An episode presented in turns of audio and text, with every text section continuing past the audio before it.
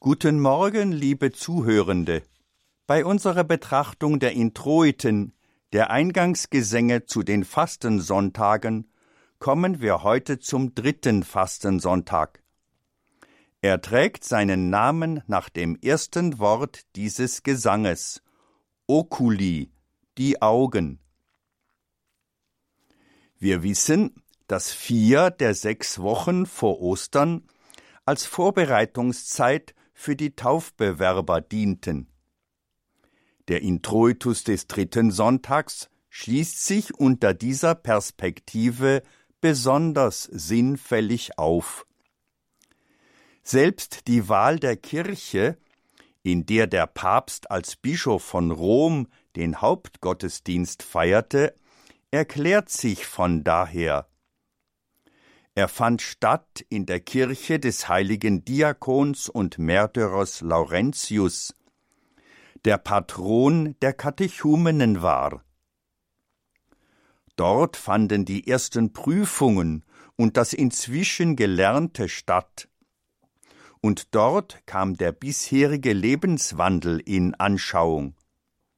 Was also liegt näher, als nach dem Beziehungsorgan des Ohres am ersten Fastensonntag nun das zweite wichtige Organ, das Auge, und damit das Licht zum Leitmotiv des Sonntags zu machen. Der Text des Introitus ist dem Psalm 24 entnommen. Er wirft mit seiner Augen- und Lichtthematik auch einen weiten Blick voraus auf das Osterlicht, wie ja auch schon der Introitus-Text des ersten Fastensonntages mit seiner Vorstellung des Heilswirkens des Herrn auf das Osterfest vorauswies. Meine Augen sind stets auf den Herrn gerichtet, weil nur er meine Füße aus der Schlinge reißen wird. Wende dich mir zu und hab Erbarment mit mir, denn einsam bin ich und elend. Aber was soll das heißen? Meine Augen sind immer auf den Herrn gerichtet. Dürfen wir, wenn wir das Wort für uns annehmen, nichts anderes mehr anschauen? Mitnichten, das hieße den Text völlig missverstehen. Dieser Vers spricht von einem anderen, einem neuen Sehen, einem Sehen, das in allen Erscheinungen, die uns vor das Auge treten, das eigentliche Licht erkennen lässt, einem Sehen, das durch die Oberfläche der Dinge hindurch auf das Wesentliche, in die Tiefe der Wirklichkeit und auf den gerichtet ist, dem wir das verdanken, was wir mit unserem Sinnesorgan Auge sehen. Einem Sehen mit einer Perspektive, die in der Ikone durch den Goldgrund sichtbar wird, mit einem Durchblick, der das Diesseits vor der Hintergrundfolie des Lichtes deutet und nicht im Vordergründigen stecken bleibt. Aber vollständig ist diese Sicht der Dinge erst dann, wenn auch die Sehnsucht von uns hinzukommt, die sich in der Bitte aussagt, dass auch er uns nicht aus seinem Blickfeld verlieren möge. Das Respice des Introitus können wir hier ganz wörtlich übersetzen. Hab du auch Respekt vor dem, was du geschaffen hast. Nimm Rücksicht auf mich, der so oft verzagt, kleinmütig, niedergeschlagen, einsam und arm ist. Ja, dem vielleicht sogar das Lebenslicht verschattet ist. Die Geste der Erhebung der Augen zum Herrn findet in dem kräftigen Sprung auf Oculi eine passende Entsprechung. Der Choralist zielt aber mit seiner Melodie eigentlich nicht auf das Auge, ihm ist das Semper immer wichtig. Er versieht dieses Wörtchen mit neun Tönen, die als intensive Tonfolge fast ausschließlich aus Tonschritten besteht, die überdies nach Maßgabe der Neumen alle eine breite Ausführung verlangen und in starkem Kontrast zu dem auf einem Ton rezitierenden Vortrag der Oculi mei, meiner Augen, stehen. Die erste Phrase endet betont ruhig mit dem Ton unter dem Schlusston, ist also offen für die vom Satzbau zu diesem Versteil gehörende Begründung mit quia denn. In ihr hat der Choralist ein besonderes Wort eindringlich und hörbar gemacht.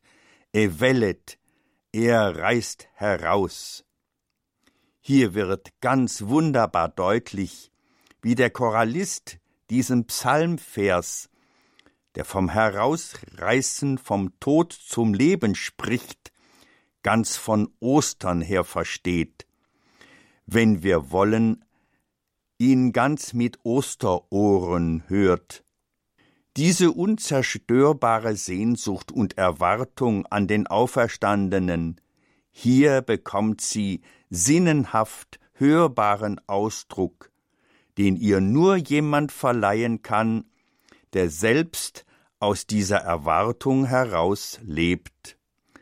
Diese musikalische Geste schnellt innerhalb kürzester Zeit vom tiefsten zum höchsten Ton des ganzen Introitus. Ich möchte hier eine kleine persönliche Beobachtung einfügen. Im Sommer betrachtete ich im Wald in gemessenem Abstand zu einem Ameisenhaufen, der einen, ob seines emsigen und nur scheinbar chaotischen Lebens schon genug staunen lässt. Plötzlich wie eine Ameise sich an einen der sechs Beine eines braungeflügelten Käfers festbiss. Dies ließ den Käfer nur schwer vorankommen und hinderte ihn auch zu fliegen. Mag sein, dass Sie als Hörer mir nun vorwerfen, in die Gesetze der Natur eingegriffen zu haben, als ich die Ameise mit Hilfe eines winzigen Aststückchens vom Käfer trennte. Aber der Anblick eines befreiten Käfers, der nichts Eiligeres zu tun hatte, als seine Flügel auszufahren und zu fliegen, dabei aber zunächst mit einem Stein zusammenstieß und erst danach wegflog, hat mich doch sehr angerührt. Beim Nachsinnen darüber fiel mir auch der Text des Introitus ein. Der Introitus stellt uns wahrlich ganz anschaulich vor, was wir an Ostern gläubig erwarten dürfen. Wenn wir nur Osteraugen entwickeln und unseren inneren Blick richten auf das Lumen Christi der Osternacht, das keine Finsternis mehr kennt und aus dessen stetigen Blick und Lichtkontakt wir lebensfähig sind und bleiben. Möge der Gesang die Augen und Ohren unserer Herzen öffnen und dazu helfen, dass wir unsere Augen im Innern zu Osteraugen entwickeln, die immer auf den Herrn gerichtet sind, und wir gleichzeitig ihn im immerwährenden Gebet bestürmen dass er barmherzig auf uns niederschaue, da er doch, der sich unser erbarmt hat, der Mittelpunkt des Feierns und Singens ist.